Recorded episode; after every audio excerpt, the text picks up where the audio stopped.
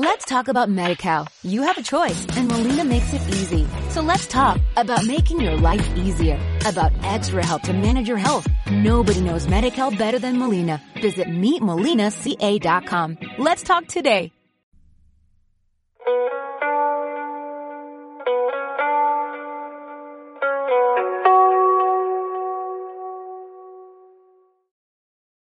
Muy buenas a todos, yo soy Josh Lucas y os doy la bienvenida a otro Frame Más, el podcast donde os doy mis opiniones acerca de series y de películas. Ya parece que ha pasado mucho tiempo desde que grabé el último episodio, pero como he ido diciendo en mi otro podcast, otra prueba mix mini, y en, también en, en, el propio Otra Prueba Mix, quería tomar un poco de control y crear un poco de organización antes de volver con todos los episodios de todos mis podcasts.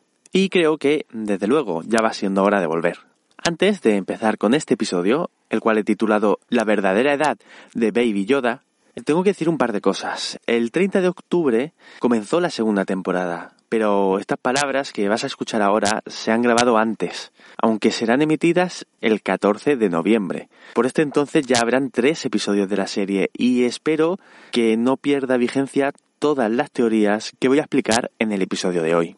Otra cosa que quería remarcar es que los voy a llamar los Yoda, por extensión a toda la raza, aunque no sea exactamente correcto. La raza de Yoda es una raza que todavía no tiene nombre dentro de la saga de Star Wars, así que creo que lo más correcto sería intentar llamarlos de esta manera y por extensión llamar al pequeño niño bebé Yoda o baby Yoda, aunque en la serie no digan nunca estas palabras y lo llamen directamente el niño.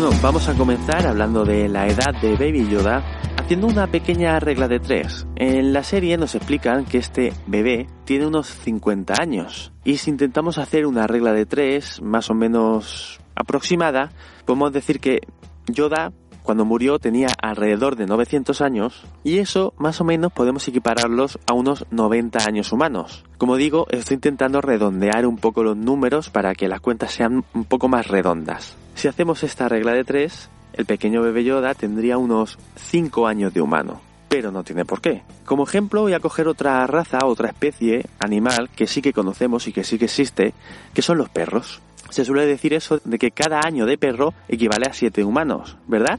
Bueno, pues tampoco es exactamente así, porque los perros llegan a su edad reproductiva a los seis meses. Eso sería aproximadamente unos tres años y medio. No me imagino a ningún humano con tres años y medio reproduciéndose, sinceramente. Pero de la misma manera también podemos intentar hacer la regla de tres al revés. Y si los seis meses es la edad en la que empiezan a tener la edad reproductiva los perros, podemos equipararlo, como digo, redondeando cifras, a unos 10 años humanos. Vale, sí, igual sería más correcto decir 11, 12, 13, pero para redondear, redondeo al 10, que tampoco se aleja mucho de estas cifras.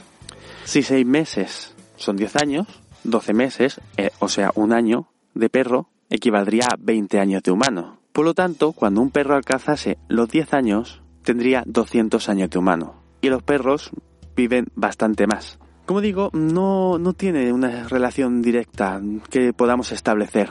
No se pueden hacer reglas de tres porque cada especie es diferente y ha evolucionado según cómo se ha ido adaptando al medio en el que habita. Y es que la evolución de cada una de las especies, pues, es bastante más compleja de lo que parece que se suele decir en un principio. Sí, siempre se dice, por ejemplo, que los hombres descendemos de los monos, o por ejemplo los perros que habíamos hablado antes descendían del lobo. Pero no es una cosa tan simple como primero había una cosa y luego había otra y luego había otra. No, no, no. Esto es un poquito más complejo. Es como este cuento infantil del conejito que tenía las orejas demasiado largas. Si no lo conocéis, os haré un pequeño resumen. Resulta que en un lugar donde habitaban muchos conejos, hubo uno que nació con las orejas demasiado largas. Todos los demás conejitos se reían de él por ello, y el conejito estaba muy triste. Cuando este conejito creció, sus orejas también crecieron y se hicieron todavía más largas. Pero esto tenía una ventaja, le permitía escuchar a los cazadores acercarse desde más lejos. Avisó a los otros conejitos para que se resguardasen, pero no le hicieron caso y prácticamente le dijeron, tú estás mal de la cabeza, yo no oigo nada. El conejito de las orejas largas huyó del cazador y cuando llegó el cazador arrasó con todos los demás conejitos de orejas cortas. El único conejo que sobrevivió fue el conejito de las orejas largas y fue el único que se reprodujo. Y su descendencia heredó los genes de orejas largas y de esta manera nació una nueva subespecie de conejo con las orejas todavía más largas.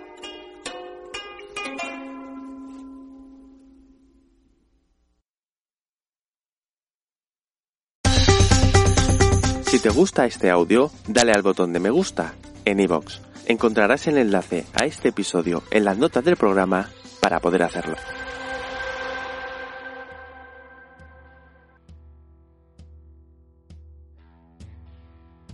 Podría explicarse la evolución de las especies con este cuento que he resumido un poco aquí, porque va más encaminado en ese aspecto que simplemente en un, ah, pues primero una cosa, luego otra, luego otra.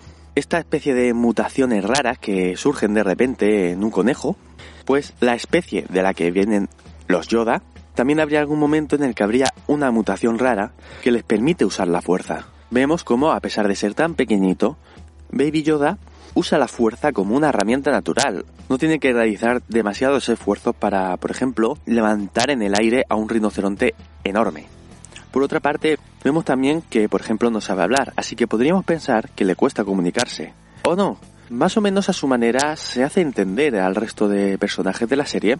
Y también tenemos que recordar a Yoda, el de las pelis, que estoy utilizando la palabra Yoda como genérico de toda la especie, pero ahora me refiero al de las pelis, que no lo hacía demasiado bien, siempre mezclaba las palabras de una forma extraña. Esto a mí me hace pensar en una teoría que es posible que esta especie se comunique por una especie de telepatía, algo que les ha conferido la fuerza y por eso les cuesta usar las palabras, porque no es un medio de comunicación al que estén habituados. Es igual que si nosotros intentásemos comunicarnos con telepatía sin estar preparados para ello.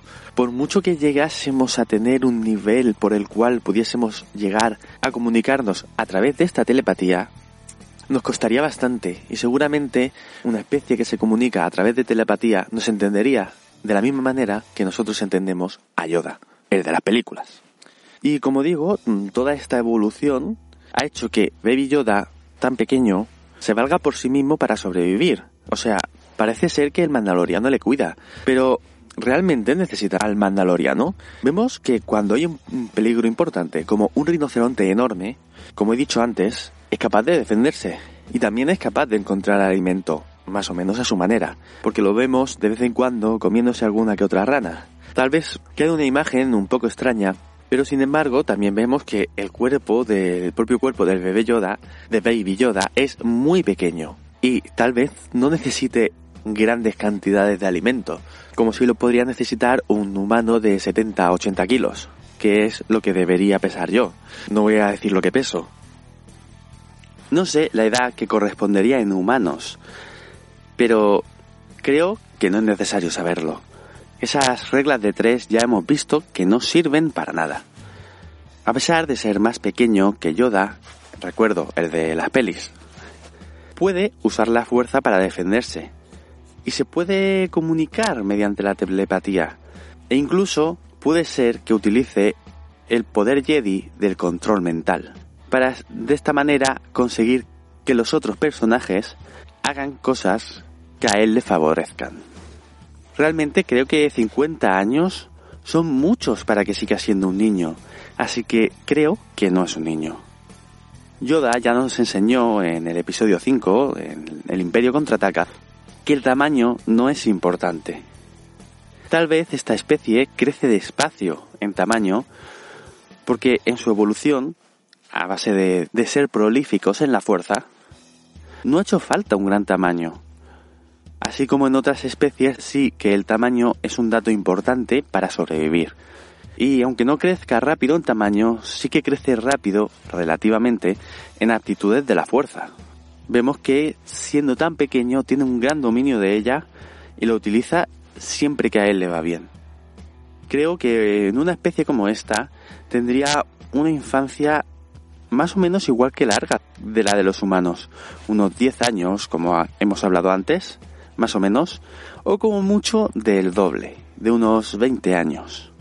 No tenemos que olvidar que los niños, las crías en general, son individuos débiles y muy vulnerables, y tanto tiempo pone en riesgo la supervivencia de la especie. Y por todo esto creo que Baby Yoda en realidad no es un niño, sino que ya es un adulto, solo que aún puede crecer más, pero ya tiene todas sus facultades plenas y dispuestas para sobrevivir y para todo lo que se le venga por delante. Lo comparamos con un niño porque vemos que no sabe hablar, y nosotros eso lo comparamos con un bebé que todavía no sabe ni siquiera su primera palabra. Pero tal vez todo esto se deba simplemente a que usa otro medio de comunicación. Antes de despedirme, os quiero contar que este podcast pasa a tener una periodicidad bimestral, es decir, de cada dos meses. Pero mientras esperas, puedes encontrarme en mis otros podcasts, cada 10 días en el feed general de Otra Prueba Mix o cada tarde en mi podcast personal diario de Otra Prueba Mix Mini. Podrás encontrar los enlaces a estos podcasts en las notas del programa. Muchas gracias por haberme escuchado y por haber llegado hasta aquí. Espero que te haya gustado y si es así, te agradecería que le dieses al botón de me gusta en iVoox. Y si me escuchas desde otra plataforma, encontrarás el enlace a este episodio en las notas del programa. Y sin más dilación, me despido de vosotros, esperando que lo paséis de serie, por lo menos hasta que volvamos a escucharnos.